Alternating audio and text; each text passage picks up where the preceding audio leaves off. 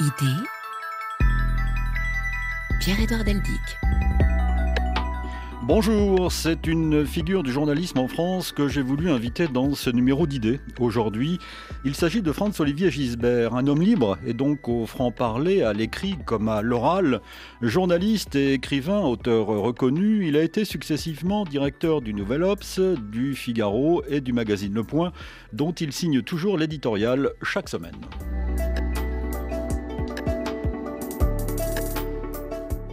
Fogg, comme on l'appelle familièrement, a connu tous les présidents de la Ve République depuis Georges Pompidou, François Mitterrand et Jacques Chirac notamment. Plusieurs de ses livres leur sont d'ailleurs consacrés et il nous propose aujourd'hui le troisième volume de son histoire intime de la Ve République. Il s'intitule Tragédie française comme les précédents. Il est publié chez Gallimard. On s'y instruit, on s'y amuse, on y apprend beaucoup sur les coulisses de la politique et sur l'auteur euh, aussi. C'est également une histoire du déclassement de la France. Il s'interroge d'ailleurs dès le début de ce triptyque, de cette trilogie. Comment la France avait-elle pu tomber si bas après que De Gaulle l'eût portée si haut? Qu'avait-il fait pour la relever si vite? Que s'était-il passé pour qu'ensuite elle décroche à ce point? Après avoir sorti mes cahiers à spirale où je prends toutes mes notes, j'ai décidé de mener l'enquête pour tenter de répondre à ces questions. Et cette enquête fait plus de 1000 pages, au moins en trois volumes. Sa lecture est à la fois roborative et inquiétante, on ne s'y ennuie jamais en tout cas.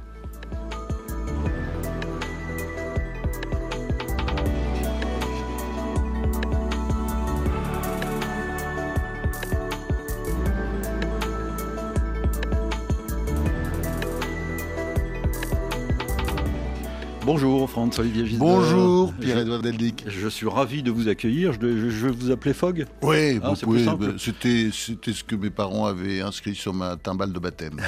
donc ils étaient très contents de leur coup. Mais quel travail que, que le vôtre. Là, j'ai sous les yeux les, les, trois livres que j'ai lus avec euh, avidité, euh, plus de 1000 pages, 1500 pages, euh, qui racontent à la fois la, la République telle que vous l'avez vécue, ses rencontres avec ses présidents, notamment Mitterrand et, et Chirac, et c'est aussi votre histoire en fond. C'est l'histoire d'une époque. C'est l'histoire des Français aussi. C'est-à-dire, oui. j'ai essayé de tout mélanger. Vous voyez bien, on parle aussi de chansons, les chansons qui nous accompagnent. Et, et ça, je voulais qu'il y ait ça aussi dans cette. Ah, c'est vrai que dans chaque tome, on y rencontre de, de, de, des, chansons. En fait. Parce que, parce que, que, vous je, je veux, que vous je veux aussi raconter ouais. l'époque. Mais ouais. vous savez, cette idée-là, c'est pas du tout la mienne. Euh, c'est euh, l'historien Ran Alevi eh oui. euh, qui dirige une collection chez Gallimard, qui un jour me dit, ce serait bien que vous fassiez ça. Enfin, on se connaissait pas encore. hein, D'ailleurs, je jamais rencontré. Et il me dit, j'ai pensé à ça. Moi, ça m'intéressait pas tellement. J'avais des, des malles pleines de, de cahiers à et puis aussi de, j'avais tenu mon journal comme comme Julien Green qui était un peu mon héros euh, j'avais tenu un journal et je savais pas trop quoi en faire parce que ça m'embêtait vous voyez de, la perspective de, raconter tout ça de revenir là-dessus j'aime pas revenir sur mon passé mais quand il m'a dit un peu ce qu'il voulait faire euh, ce qu'il fallait faire, c'est-à-dire un livre où, il y avait tout, et eh ben justement, j'ai dit oui, oui. Et si vous voulez, le, la, la, question que je me posais, et c'est celle que vous posiez au début de l'émission, c'était j'avais envie de savoir aussi comment on en était arrivé là. On va y revenir évidemment. Euh, de 1958 à aujourd'hui. Ah oui, Parce que 1958, c'est formidable. Très jeune, vous avez, euh, vous êtes senti une vocation d'écrivain. Hein oui, oui, oui, ça, je, de la, dès l'âge de 9 ans, euh, j'ai lu 93, que j'ai relu euh, évidemment depuis, 93 de Victor Hugo, qui est un livre qui raconte en fait la terreur, la révolution, qui est un livre euh, soi-disant révolutionnaire, mais en même temps, on voit très bien, il, il, donne toutes les parties, il y a toutes les voix qui peuvent s'exprimer à l'intérieur de ce livre, qui est un livre absolument magnifique. Et en tout cas, ça m'avait parlé, ça m'avait parlé, et c'est à ce moment-là que j'avais décidé d'être comme dirait l'autre, Victor Hugo ou rien. Bah non, mais c'était une blague, mais, mais j'ai commencé à écrire des petits livres à ce moment-là, comme souvent les, les jeunes écrivains. Jean-Marie Leclésio m'avait raconté un jour qu'il avait fait exactement la même chose, c'est-à-dire à faire des petits pastiches des écrivains que j'avais aimés quand euh, je suis passé de Flaubert, Balzac, vous voyez, Dostoïevski, C'est difficile, hein Et je faisais, difficile. oui, mais enfin, c'est des petits romans, ouais, euh, ouais. qu'on écrit quand on a 12-13 ans, qui font euh, une vingtaine de pages au maximum, mais ce sont pas des nouvelles, c'est plutôt des, voilà, j'ai fait ça comme ça, avec quand même une forme d'angoisse de, de, et d'inquiétude, euh, disons, euh, en me disant, mais quand est-ce que je me lance? Et puis j'ai fait quelques livres, j'ai fait un livre, enfin une biographie de François Mitterrand, puis après je me suis lancé dans, dans les romans. Il y en a eu un certain nombre euh, avec succès, et il y a le journalisme. Vous avez rencontré tôt aussi. Je suis venu au journalisme par hasard. Je voulais pas être journaliste, je voulais être écrivain. Et puis, euh, c'était une façon, euh, bah, dès 19 ans, de gagner ma vie. En fait, euh, je suis devenu très vite indépendant. je travaillais pour Paris Normandie, mmh. puis, pour d'autres types de journaux. Et bah, à cette époque-là, en tout cas, avec la presse écrite, on gagnait bien sa vie, et surtout quand on était jeune, prêt à faire tous les boulots possibles. Et c'est vrai, quand j'allais, par exemple, à Paris Normandie, je passais du, du grand reportage à la locale. Vous voyez, je faisais le bal des pompiers, puis en même temps, une grande interview de Monterland ou de Revel. Vous voyez, c'était, je passais d'un sujet à l'autre très facilement. Alors, vous avez une définition du journalisme qui est assez particulière, euh, Franz euh, Olivier Gisbert. Dans le deuxième tome, euh, La Belle Époque, vous écrivez ceci c'est écouter aux portes, raconter aux autres ce qu'on n'a jamais vu, leur expliquer ce qu'on n'a pas compris, immortaliser pour eux l'espace d'un jour l'éphémère, le superfétatoire, faire connaître belles personnes, les rencontrer, les confesser, parfois devenir leur ami, apprendre de nouvelles choses chaque jour que Dieu fait. Ce métier, finalement, j'aurais payé pour le faire, mes capacités d'admiration s'y exercer à plein. Ah oui, c'est une formidable. Bah, j'aime le journalisme. C'est, ben oui, je, je, ne voulais pas être journaliste. Je suis devenu journaliste et j'aime le journalisme. Je suis pas. Euh, si j'écris, c'est pas par dépit. Je veux être écrivain d'abord, mais en fait, euh, je crois que je corresponds assez à la à la catégorie, souvent moquée d'ailleurs, de l'écrivain journaliste. Je resterai jusqu'à mon dernier souffle politiquement double, libéral libertaire d'un côté, disciple de Jacques Julliard de l'autre. Ça, c'est une belle formule parce que certains ont du mal à vous suivre, François-Olivier Gisbert. Passer du Nouvel Observateur au Figaro, puis au Point, certains ont dit euh, Mais quel parcours oui, mais politiquement euh, Vous savez, les, journaux, d'abord, ce ne sont pas des partis politiques. On fait souvent la confusion. Euh, au Nouvel Observateur, dans la hiérarchie, sans trahir de secret, euh, par exemple, l'élection présidentielle de 1988, il y a quand même un certain nombre de gens à responsabilité. Hein, responsabilité, ce ne sont pas des journalistes qui ont voté Barre au premier tour et Chirac au, second. Donc, et regardez, Le Figaro a été très très bien dirigé pendant des décennies par un grand bonhomme qui était Pierre Brisson. Pierre Brisson, tout le monde savait qu'il votait socialiste pourtant il faisait un journal conservateur. Donc, euh, si vous voulez, un journal, d'abord, c'est un travail en commun. Euh, et donc, on peut avoir des. Moi, j'ai toujours été, je suis franchement, je n'ai pas beaucoup changé, j'ai toujours été de ce qu'on appelle de droche. Euh, ça, c'est une formule de mon vieux copain André Frossard. Euh, qui était un sacré bonhomme. Et, et c'est vrai, Droge, c'est que j'ai un, lobe à gauche, un lobe à droite, et, les deux pensent, et, je suis double.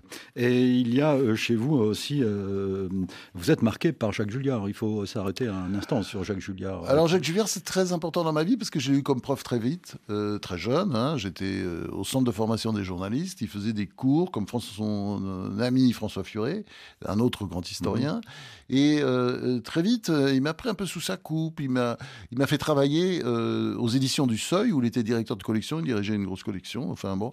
Et j'ai fait un peu le nègre pour lui. C'est-à-dire, je faisais des livres, euh, pas, pas ses livres à lui, mais dans sa collection, disons, il m'arrivait de rabouter, euh, comme on dit, hein, des livres ni fait ni à faire de certaines grandes personnalités. Jacques Julliard, qui a été le, disparu récemment, qui a analysé la démocratie, la société française. Oui, qui était un socialiste de toujours, un syndicaliste, euh, d'ailleurs euh, CFDT, très proche de Michel Rocard, et c'était une sorte de... Ouais, pour moi, c'était un petit peu un...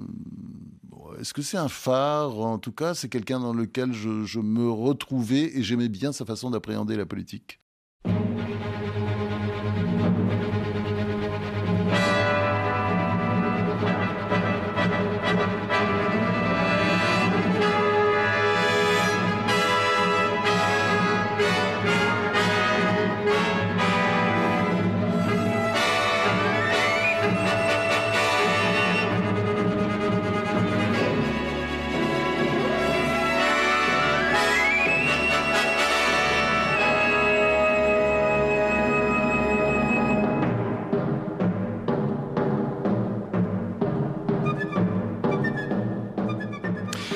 Écoutez RFI, le magazine ID. Nous sommes aujourd'hui, cette semaine, en compagnie de Franz-Olivier Gisbert, avec lequel nous parlons de sa trilogie, de son triptyque, son histoire intime de la Ve République.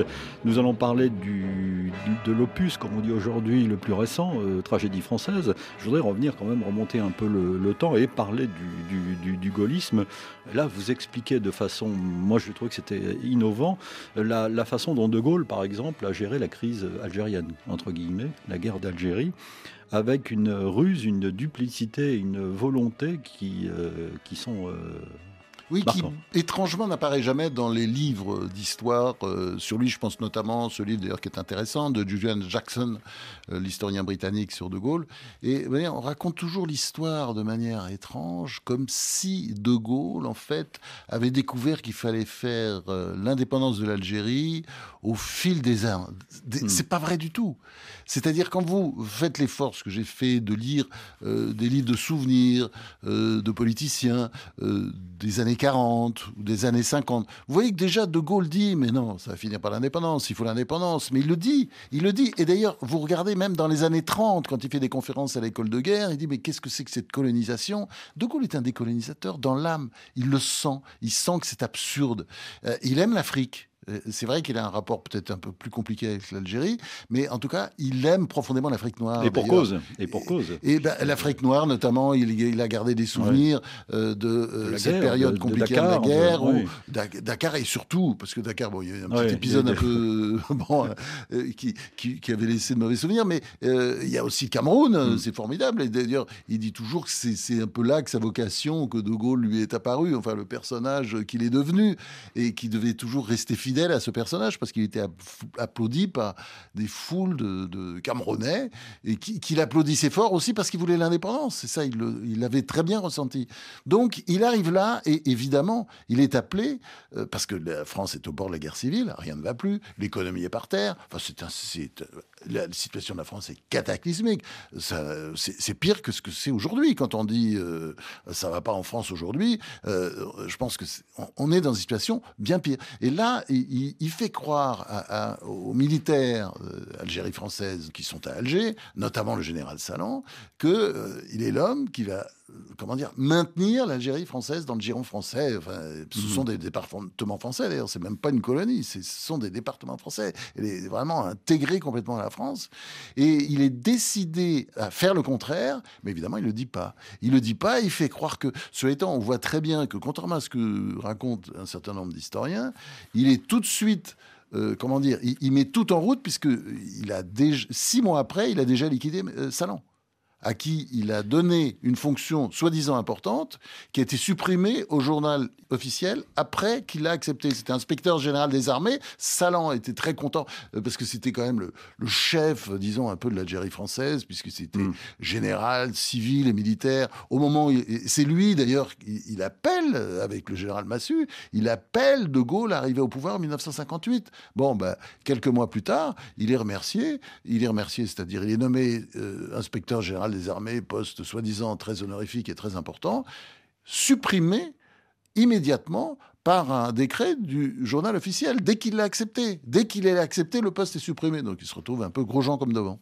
Vous écrivez, euh, Franz, euh, hormis Churchill, son contemporain, ou peut-être Clémenceau, on n'a quasiment jamais vu un homme d'État se fichant à ce point des conséquences que ses décisions pourraient avoir à court terme sur sa cote de popularité. De Gaulle n'est décidément pas de son temps, il prépare toujours l'avenir, jamais on l'a dit la prochaine élection. Et, là-dessus, si vous voulez, il y a, une scène euh, extraordinaire, qui, c'est un conseil de ministre de 1966, où Christian Fouché, qui est ministre de l'Éducation nationale à l'époque, euh, dit euh, il faudrait peut-être m'aider là pour le budget de 66, parce que je vous rappelle que nous avons des élections en 1967. Hein, c'était les célèbres législatives que d'ailleurs De Gaulle à l'époque a failli perdre. Et De Gaulle là-dessus pique une colère en disant mais on n'est pas là pour préparer les élections, on s'en fout des élections.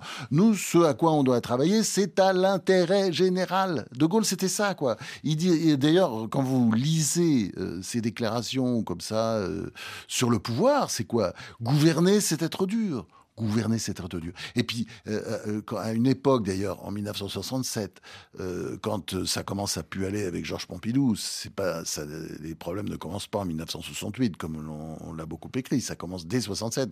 Il veut déjà s'en séparer. Son premier il ministre. dit, son premier ministre, Georges Pompidou, et il dit gouverner, parce qu'il trouve que Pompidou dit trop souvent oui, il le trouve faible, et il dit gouverner, c'est dire non, non, non, non, non. Voilà, c'est sa conception. Voilà, et, c'est vrai qu'à l'arrivée, à l'arrivée, qu'est-ce que vous avez? C'est ça qui est fabuleux. C'est après son plan de rigueur, Maus, euh, de, fin 1958. Bon, comme il était un peu je répète, euh, très roué et malin. Ce plan d'ailleurs, il n'a pas trop annoncé avant, notamment avant la législative. Il a attendu d'avoir euh, une assemblée à sa botte. Et là, il fait un plan de rigueur effrayant. Enfin, très, très, on n'a jamais connu ça depuis. Et à l'arrivée, parce que la France était dans un tel état, et à l'arrivée, bon, le plan de rigueur, il faut subir quand même. C'est, euh, on arrête des pensions d'anciens combattants. Enfin, voilà, c'est quelque chose de, violent.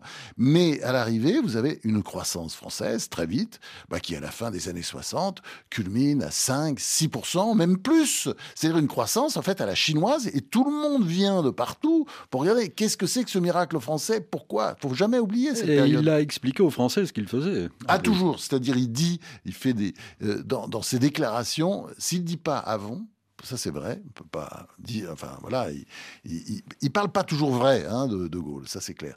Mais euh, quand il prend ses décisions, après il les explique, c'est-à-dire il prend pas les Français pour des imbéciles, il les associe une fois que la décision est prise. Et il dit, je fais semblant de croire.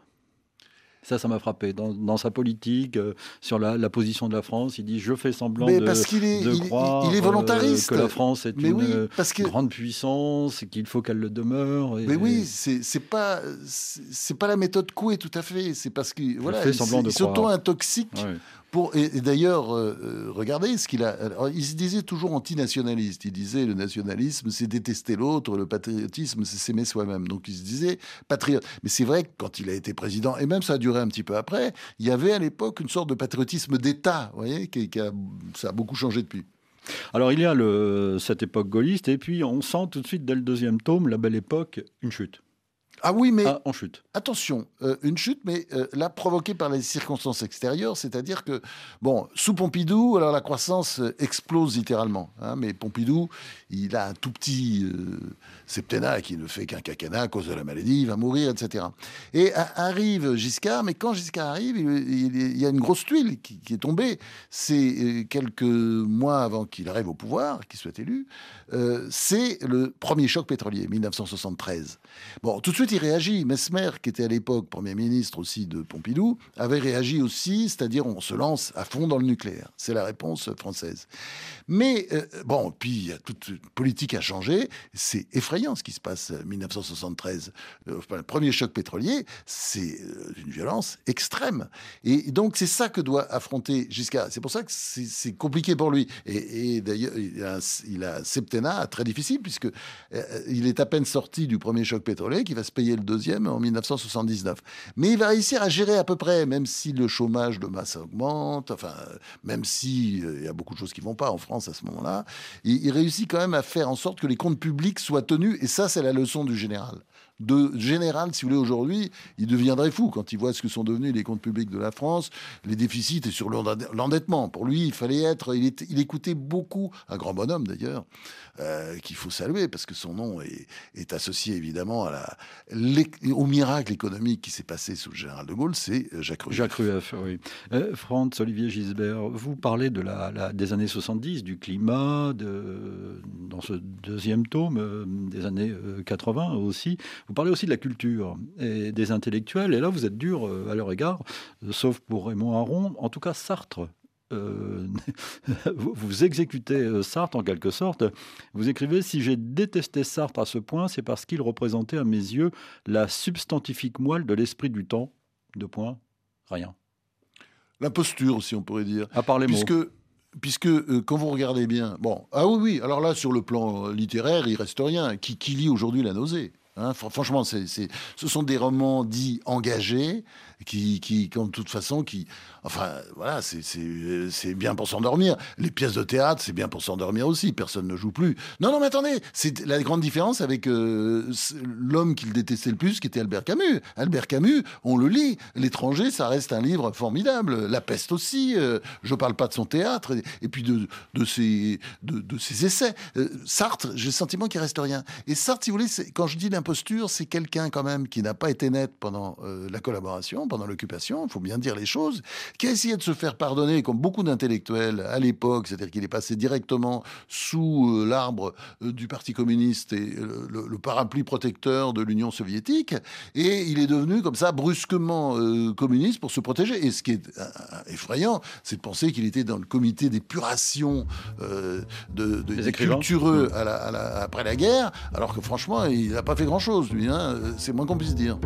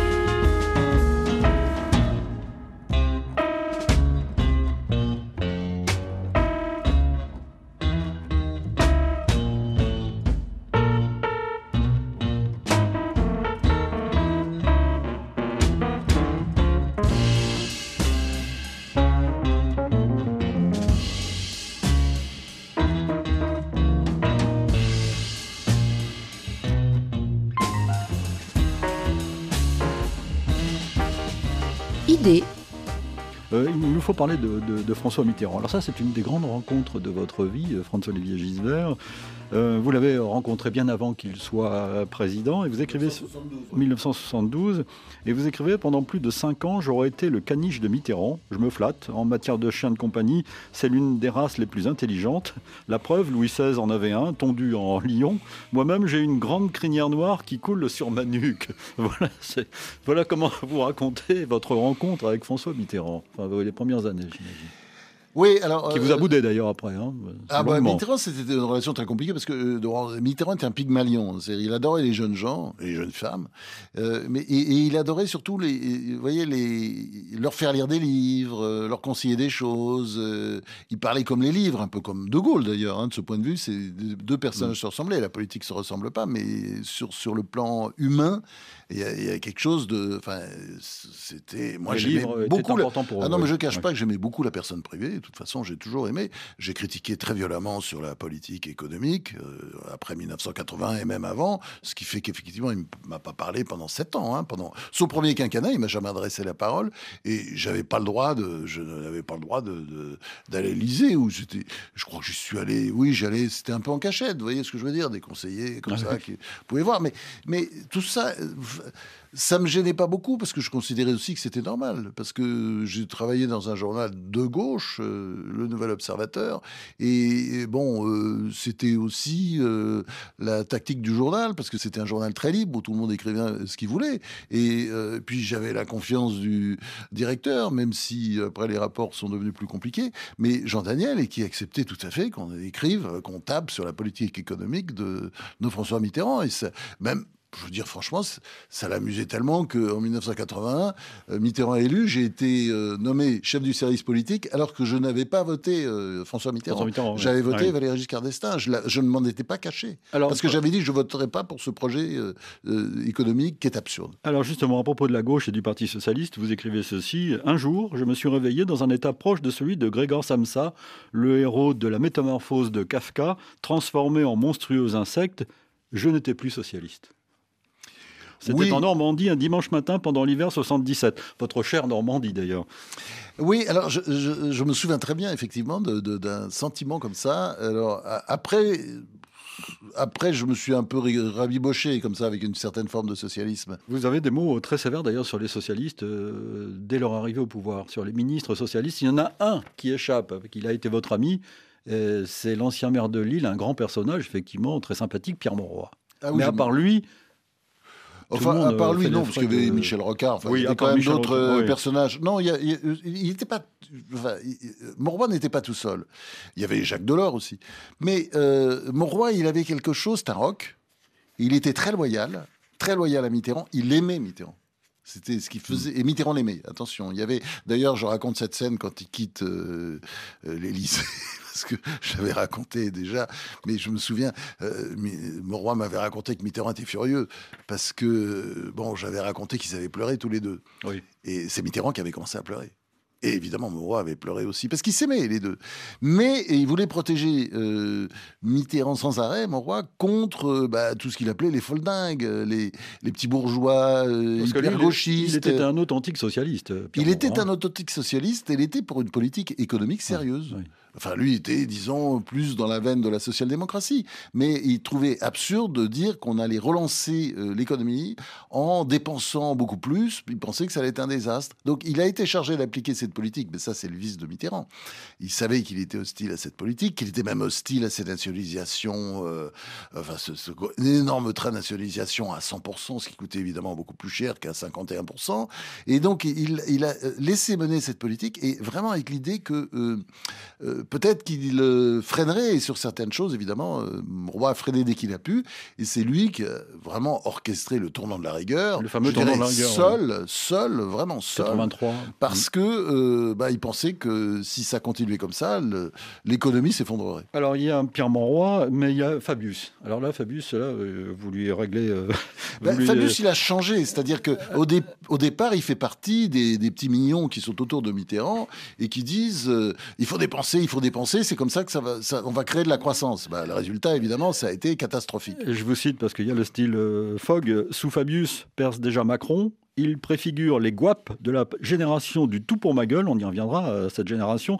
Pas d'affect ni de scrupules, le même amour effréné de soi, la même absence de conviction, la même aptitude à affirmer avec componction une chose et son contraire, la même incapacité à cacher sa chafouinerie, la même assurance aussi de l'attrait qu'elle exerce sur les autres.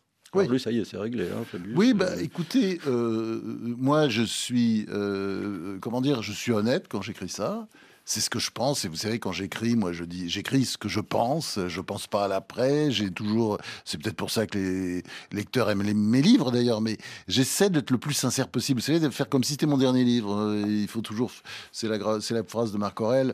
Il faut vivre chaque jour comme si c'était le hmm. dernier. Moi, j'écris chaque livre aussi comme si c'était le dernier, comme si j'avais pas de compte à rendre. Et Laurent Fabius, je l'ai énormément défendu au moment de l'affaire du sang contaminé, hmm. par exemple. Donc, vous voyez, c'est pas, ce n'est pas quelque chose de personnel personnel que j'ai contre lui. C'est parce que je pense effectivement, il incarne, il fait beaucoup penser à Macron. Hmm. Euh, c'est pas le seul, mais c'est baladure aussi. Euh, mais si vous voulez, comme c'est une formule assez qui est pas sympa, mais euh, j'ai dit d'une certaine manière, c'est vrai, Macron, c'est un baladure qui a réussi parce que baladure a essayé de trahir Chirac, ça n'a pas marché.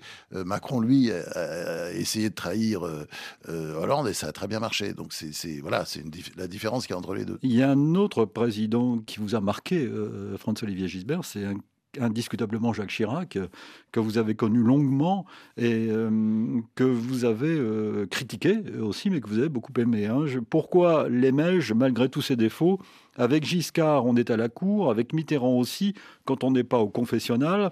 Avec Chirac, c'est spectacle tous les jours. Si je n'oublie pas la violence de ses colères ou de ses menaces, les dents serrées à propos d'articles qui lui avaient déplu, je retiens d'abord son attention pour les gens de peu, les riens, comme dirait Macron. Le mérite pour lui ne se mesure pas à la naissance ni au titre, c'est même le contraire. Quand il dîne en ville, il s'engage, il engage volontiers la conversation avec le personnel qui n'en revient pas d'avoir été traité non plus comme un meuble, mais comme un égal rival, voire un ami. voilà le, style. ça, c'est une, histoire, mais qui est, magnifique. Je suis pas sûr, je la raconte dans ce livre, mais j'ai dû la raconter quelque part. C'était à une émission de France Inter au moment de la campagne présidentielle, je crois, de 1995.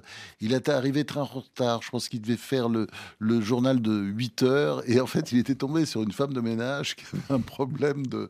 Voilà, qui, avec ses papiers, qui voulait être régularisé, j'imagine, ou je ne sais quoi. Et en tout cas, euh, voilà, il s'était arrêté. Il avait, il y avait que Chirac pour être comme ça. C'est-à-dire, euh, oui, il y avait un. Et d'ailleurs, c'est le secret de, de son énorme succès électoral. Souvenez-vous, il a pris une circonscription qui était socialiste et, ou, communiste depuis des, très longtemps. Et il a pris cette. Pourquoi? Parce que je me souviens, j'étais. C'est la première fois que j'ai vu euh, Chirac, c'était en 1972, d'ailleurs la même année où j'ai rencontré Mitterrand pour la première fois. Et je me souviens, je, me suis dit à ce moment-là, il va être président, c'est pas possible, ce type. Euh, il dit, vous tombiez sans arrêt sur des communistes ou des socialistes qui vous disaient avec l'accent euh, de Corrèze que je ne devais pas faire.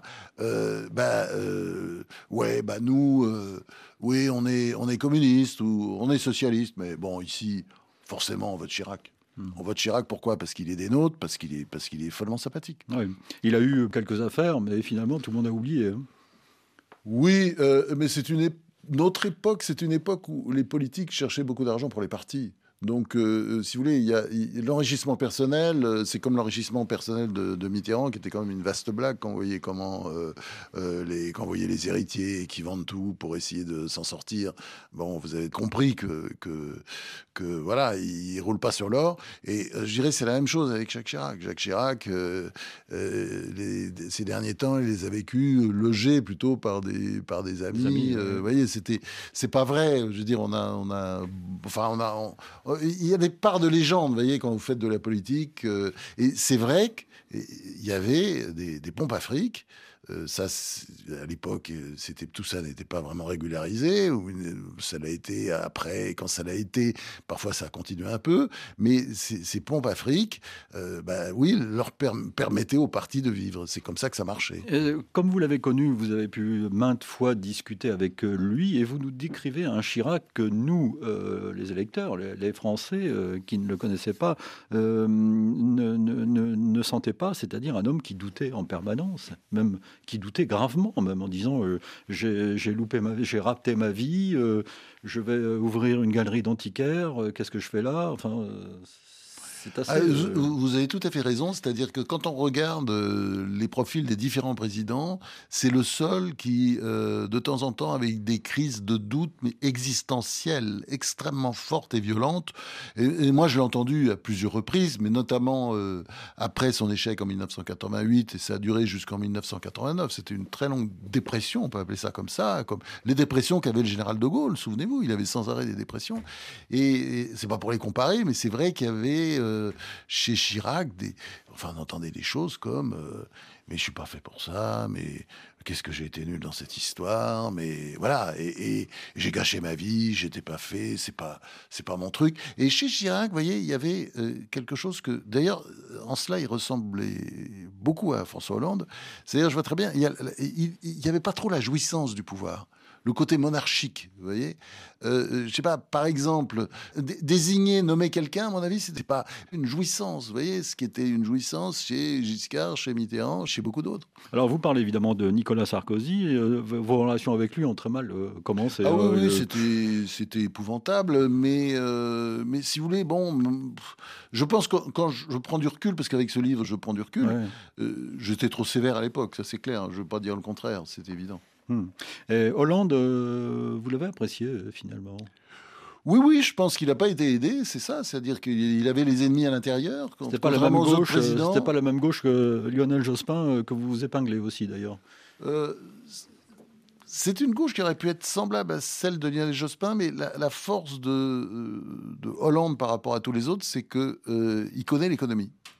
Il connaît l'économie, il a fait HEC, il n'a pas seulement fait l'ENA, il a fait HEC, qui est une grande école pour l'économie et euh, il sait à peu près comment ça marche. Ce qui est un peu le problème avec la classe politique, si vous voulez, c'est que très souvent, euh, ils n'y connaissent pas grand-chose, quoi. Ça les intéresse pas beaucoup. Et, or, euh, ce qui fait un pays, c'est aussi, aussi l'économie. C'est-à-dire, c'est pas seulement le régalien, comme on dit, c'est pas seulement, mais y a et l'économie, c'est le grand trou noir où le, le oui, je dirais, c'est c'est l'angle mort euh, d'une grande partie de la classe politique française. Et je, crois que c'est ça dont on souffre aujourd'hui. Il y a l'économie et puis il y a la question d'immigration. Ah ben oui, bien sûr. ça qui est central dans votre livre dès le début. Ah oui, oui, oui, bien sûr, bien sûr, bien sûr. Parce que sur l'immigration, euh, on peut dire général de Gaulle qui pense à l'unité, euh, qui lui, il est pour mettre les freins, pas du tout parce qu'il est contre l'immigration, il est pour une forme d'intégration. Bon, il est contre l'intégration avec l'Algérie, ça c'est clair, euh, ça c'est ça, le mot intégration sur l'Algérie, ça. Mais sur euh, la, France, il, est pour la culture historique de la France, c'est-à-dire que ça a duré des décennies, ça marchait bien l'assimilation. Bon, après, euh, avec le temps, le, contrôlant de moins en moins l'immigration, on est passé de l'assimilation à l'intégration, parce qu'on ne veut plus assimiler, mais aujourd'hui on ne peut plus intégrer.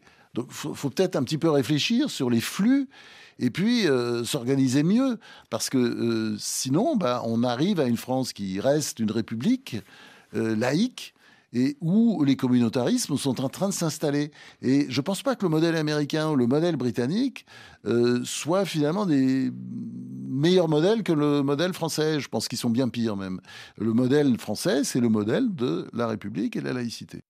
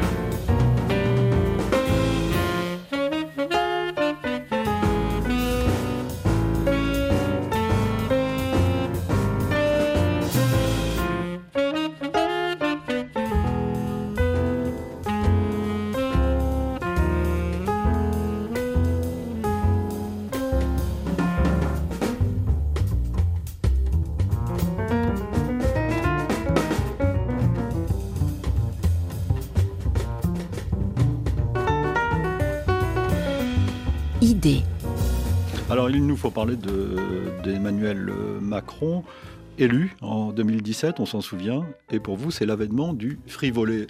Euh, du frivolé. Alors je précise que vous aimez utiliser, vous les expliquez pourquoi d'ailleurs des mots euh, qu'on n'utilise plus beaucoup euh, dans la langue française. Macron, l'avènement du frivolé, c'est-à-dire celui qui est frivole. Oui, bien sûr. Mais pourquoi? Parce que je fais ça. la raison profonde, c'est que je ne supporte pas de voir des tas de mots disparaître et euh, souvent remplacés par des mots anglais ou franglais, alors que euh, on a en stock dans la langue française ah des mots qui ont disparu, parfois il y a un siècle, très peu de temps, et qui disent des choses un peu longues. Par exemple, la montée du désir. Hein c'est deux mots, on ne peut pas le dire autrement en français aujourd'hui. Mais non, il y avait un mot qui a disparu des dictionnaires qui s'appelle le mot fruition. La mot fruition était utilisé encore au XVIIe, au XVIIIe siècle. Le mot fruition, ça veut dire la montée du désir. Se souvenir avec nostalgie, euh, bon, ça, demande quand même ces deux mots. Eh ben, il y avait un mot qui disait cette chose-là, tout simplement un seul mot, ramontevoir, qui a peu à peu disparu. Donc j'essaie de réintroduire tous ces mots-là, vous voyez, euh, oh, frivolé, beaucoup d'autres, euh, et parfois des mots assez jolis, je pense par exemple étourdi. C'est un, joli mot. Mais j'adore le mot dévolé qui veut dire exactement la même chose. On voit très bien, le mot évolé, c'est même plus sympathique même que le mot étourdi, mais ça veut dire la même chose. Mais bon, voilà. donc je, me bats pour ça. Alors dans le chapitre consacré à l'avènement du frivolé, euh, euh, Emmanuel Macron, vous citez l'Ecclésiaste. Chaque chapitre commence par une citation. L'Ecclésiaste, malheur au pays dont le roi est un enfant. Oui, je pense que le, drame de Macron, c'est qu'il n'y avait pas l'expérience. C'est-à-dire qu'il aurait, été, euh, même ne serait-ce que conseiller municipal ou conseiller départemental pendant. Il aurait fait ça pendant quelques années. Il, aurait su un peu ce que c'est la politique.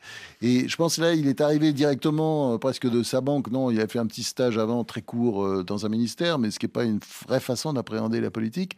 La politique, c'est quoi? C'est écouter, c'est souvent faire semblant, c'est déléguer De Gaulle, il déléguait, mais c'est, enfin, les autres présidents, il y en a beaucoup qui savaient déléguer, Giscard, Mitterrand. Mais euh, c'est quoi déléguer? C'est regarder euh, la personne dans les yeux, lui dire je compte sur vous. Et puis, et qu'est-ce qu'on fait? Euh, bah, J'ai entendu ça souvent dans ma vie d'ailleurs. Et qu'est-ce que je vais faire? Ah bah, Ça, c'est vous qui voyez. Hein. C'est voilà, c'est comme ça. Déléguer, c'est donner tout à des gens dont on est absolument sûr parce qu'on a, on a bien étudié le cas. Lui, sa tendance, c'est de vouloir tout faire. Et quand on veut tout faire, on fait rien. Et je vous cite à nouveau euh, Fogg, Macron est l'antithèse de Mitterrand, qui n'était pas narcissique, lui, mais égocentrique. Nuance, il avait sans cesse besoin des autres pour qu'il ramène pour qu'il le ramène à lui, l'encens et le vénère. Au contraire, Macron n'a besoin de personne, il se suffit à lui-même. Sa solitude ne lui pèse jamais, c'est sa force et sa faiblesse. Le septième président de la cinquième méprise la moitié de l'humanité et il est jaloux de l'autre. Oui, c'est peut-être un petit peu trop méchant, mais ça correspond. Vous savez très bien, là, je me suis peut-être. Euh, vous savez souvent quand on là vous vous relisez. Ah bah j'ai lu euh, attentivement. cette dernière phrase. non, non, le reste je signe. Cette dernière phrase méritait peut-être d'être nuancée, mais euh, je pense que chez lui il y a quelque chose qui cloche avec l'autre. Oui, le, rapport à l'autre, le rapport à l'autre. Je pense qu'il le méprise beaucoup. D'ailleurs, cette façon toujours très amicale de vous mettre la table dans le dos, etc.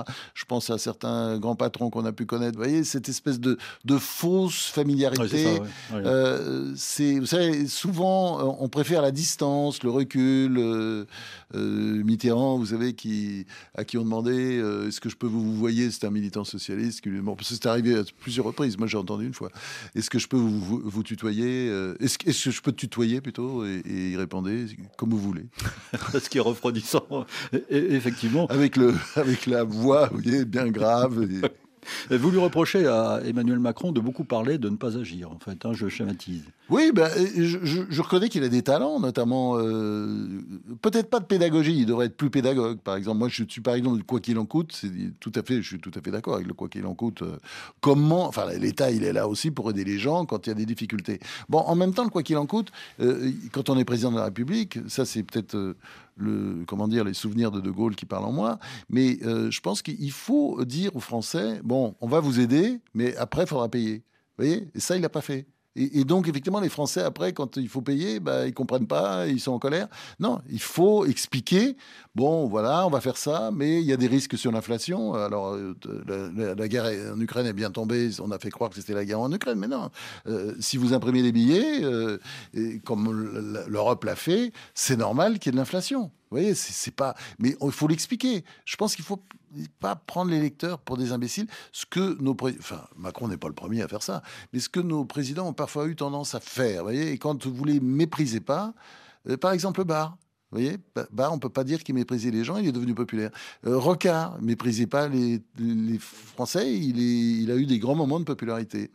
Et euh, c'est vrai qu'hélas, dans cette, si, on est tombé si bas, si, voilà, comment on en est arrivé là, toujours la, question que je me pose dans cette trilogie, c'est parce que euh, aussi euh, ces politicards, très souvent, non pas, enfin, parce que je, je crois que c'est le mot qu'il faut employer pour certains d'entre eux, n'avaient pas assez confiance dans les Français. Il faut leur dire voilà où on va, voilà comment on va faire, voilà le chemin. Et, ils ont préféré leur faire croire qu'ils leur faisaient des cadeaux, vous voyez, comme, comme Balladur ou Macron qui faisait croire aux Français, voilà, on faisait des chèques. Bon, mais les résultats après, c'est qu'on voit l'endettement, un endettement dément, et puis, euh, puis les déficits, et tout ça. Il faut, faut, si, vous, si, on, si on veut préparer bien l'avenir, il faut essayer de gérer bien. Parce que c'est sur des bases saines que l'économie repart. François-Olivier Gisbert, vous qui avez côtoyé euh, tous ces présidents de la République, ils ne sont pas nombreux hein, euh, à être dans votre cas. C'est pour ça d'ailleurs que Rana Lévy vous a demandé de faire cette, euh, cette trilogie. Vous nous l'avez rappelé au, début. Quand on a connu tous ces présidents, quel regard on a sur le, le pouvoir, sur la politique, sur ceux qui nous gouvernent? Est-ce qu'on a un regard cynique, compréhensif finalement ou, Les deux, puis je dirais ça dépend aussi beaucoup des, individus. À une époque où la politique, euh, c'est euh, tous pourris. Ah non, moi je n'ai pas du tout cette idée-là. Je trouve que c'est absurde. Euh, c'est un, un, grand métier. Et, hélas, il attire de moins en moins de gens. On a tout fait pour qu'il attire de moins en moins de gens, avec la transparence qui fait que voilà, des gens à peine nommés, il y a des espèces de, de comités tartampions qui décident que voilà, ça va pas et qui vous et vous faites virer comme ça, en quelques heures, votre carrière s'arrête. Enfin, c'est, je trouve c'est un métier extrêmement violent, euh, mais euh, qui, enfin, ils sont pas aidés en plus en France, qui est un pays très, euh, comment dire, jacobin. Tout est tout est concentré à Paris, le pouvoir est à Paris. Euh, bon, il y avait le système du, député-maire qui était un bon système. Bon, on a fait le non-cumul des modables pour éviter que euh, des têtes dépassent, supprimer des soi-disant barons qui étaient. Mais enfin, tous ces gens qui tenaient des villes, je pense à. Euh, et puis en même temps toute une région. Je pense à Alain Juppé à Bordeaux, à, à Georges Frêche à Montpellier, à, à euh, Gérard Collomb à Lyon, enfin tous ces gens-là, ils ont développé énormément et souvent contre Paris. Vous voyez, ils faisaient peur. Donc ça, maintenant, à Lille, par exemple. Monroy à Lille, enfin je peux en citer beaucoup mm. comme ça. Ils sont des gens qui, fait, qui ont fait beaucoup de bien pour leur, euh, pour leur région. Donc ça, je trouve que moi, moi j'ai de l'admiration pour la politique. Simplement, ce qui est vrai, c'est qu'aujourd'hui nous avons une crise de la volonté politique. Et il y a d'autres responsables. Ce ne sont pas juste les politiques. Il y a les Français d'abord, euh, à qui on parle peut-être pas assez, euh, qu'on prend parfois un peu trop pour des imbéciles. Et puis euh, il y a les médias aussi. Euh, qui sont toujours, qui vont toujours dans le même sens. Et je pense que moi, je suis pour un pluralisme, enfin, où des gens disent des choses différentes. Je pense que c'est comme ça peut-être qu'on peut approcher la vérité. Et donc, enfin, il y, y a, toutes sortes de raisons. Mais je pense que euh, on peut pas tout mettre sur le dos euh, de nos anciens présidents. Ils, ont une grande part. Hein. et je répète, crise de la volonté politique, pas mmh. assez de volonté. Mmh. C'est clair. Et, là-dessus, c'est euh, comment dire, ils n'ont pas retenu les, les leçons du général les leçons du général de Gaulle, c'est volontarisme. Volontarisme pragmatique. Hein. C'est-à-dire, je suis volontariste, mais je peux changer d'avis au dernier moment parce que ça marche pas comme ça, on va changer. Pour terminer, une dernière chose, vous dites que vous êtes passé aujourd'hui de la condition d'optimiste béat à celle de pessimiste heureux. Oui, euh, parce que euh, bon, moi j'ai toujours été, euh, de toute façon, je suis naturel très optimiste. Mais je pense que c'est pas fini. Vous voyez, on va citer encore De Gaulle. la France n'est pas finie. Elle nous enterrera tous. là, c'est clair qu'on est dans une très mauvaise phase, mais je ne désespère pas à un moment donné, euh, quelqu'un va se réveiller. Ça peut être Macron, ce sera peut-être son successeur, ou ce sera quelqu'un d'autre. Mais euh, bon, euh, puis peut-être qu'on n'a pas, on n'est pas encore arrivé au bout du bout et qu'on va descendre encore des marches.